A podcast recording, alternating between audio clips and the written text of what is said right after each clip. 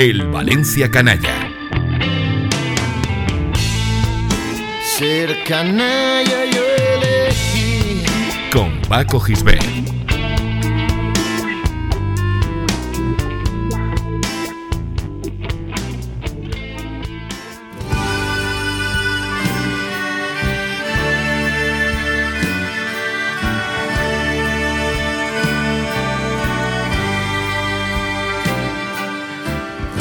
Viva l'Italia! L'Italia liberata.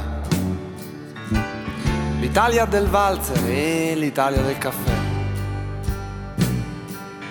Uno de los grandes misterios de la historia reciente del Valencia es por qué durante tres años los aficionados veían cada temporada a Stefano Fiore, un futbolista que llegó al club como consecuencia de la rocambolesca operación de traspaso de Mendieta a la Lazio y que nunca tuvo continuidad en la plantilla entrenando con el grupo.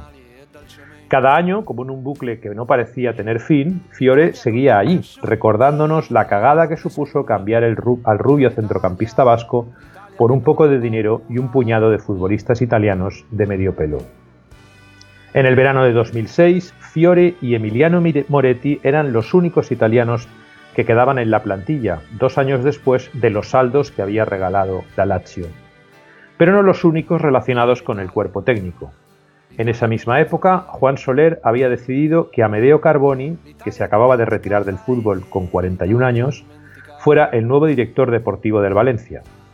Carboni no había tenido muy buena sintonía con Quique Sánchez Flores, el entrenador del equipo, durante su última etapa como jugador, lo que hacía presagiar una turbulenta relación entre el técnico y su jefe más directo.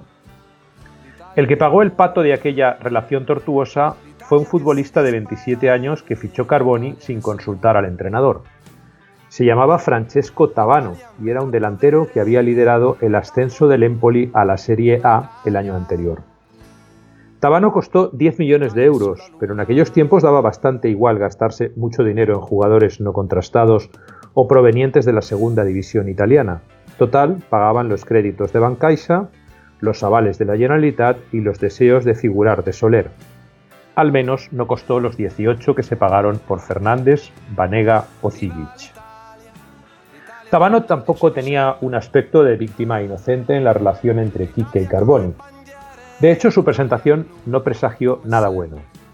Se presentó vestido con una camiseta en la que anunciaba la marca Playboy y con pinta de macarra italiano recién llegado de las playas de Ibiza. Además, daba la sensación de haber bebido demasiados cubatas en las discotecas ibicencas, pues se le veía fuera de peso. Nadie supo si es que Quique lo vio demasiado gordo, demasiado macarra o quiso fastidiar a Carboni, pero le dio muy poca bola al futbolista que venía a suceder a Divallo y Corradi. Tan poca que lo hizo debutar en un insípido partido de copa ante el portuense en noviembre de aquel año en el que salió al campo a falta de 20 minutos después de una sonora petición popular. Pero aquel día el público de Mestalla estaba ocioso, dado el escaso interés del partido, y pensó que la mejor manera de divertirse era reírse de Tabano.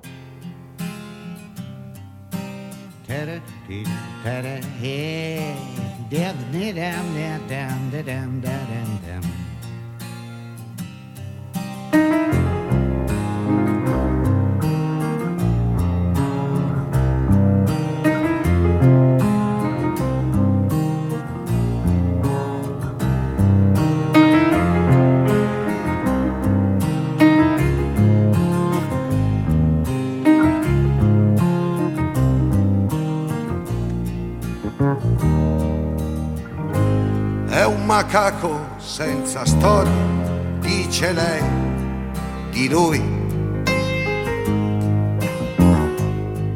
El transalpino tampoco ayudó, con aquella cinta pequeña en el pelo para fijar la melenita del estilista, su peor enemigo, y su aspecto de veterano con barriguita en una pachanga de solteros contracasados.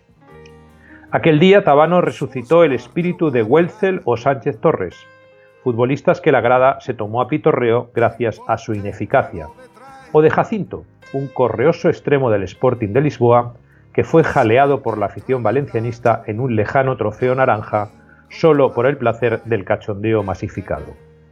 Y es que la afición del Valencia, generalmente condescendiente con jugadores malos pero corajudos, le tiene especial inquina a los delanteros malos, y su forma de manifestarlo es descojonándose de ellos.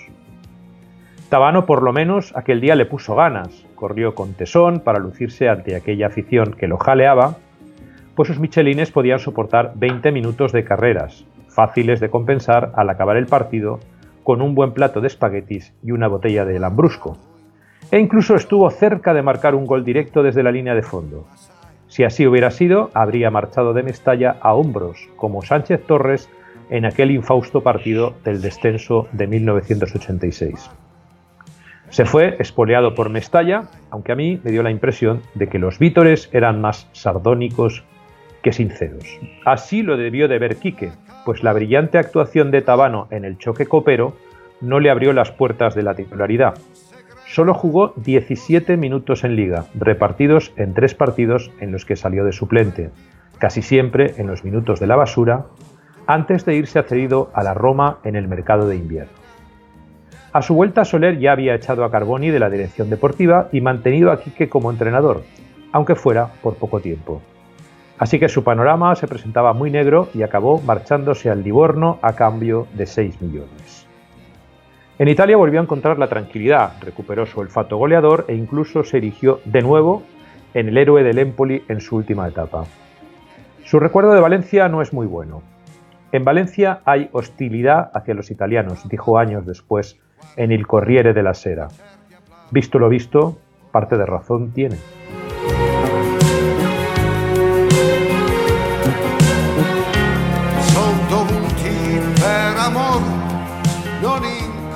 Escucha todos los programas en plazaradio.es y en valenciaplaza.com. Suscríbete a nuestros canales en Apple Podcast, Spotify, Evox y Google Podcast. Descarga la skill para Alexa de Plaza Radio o envía un WhatsApp al 605 66 36 70 para recibir cada nuevo episodio. También puedes seguirnos en Facebook, Twitter e Instagram.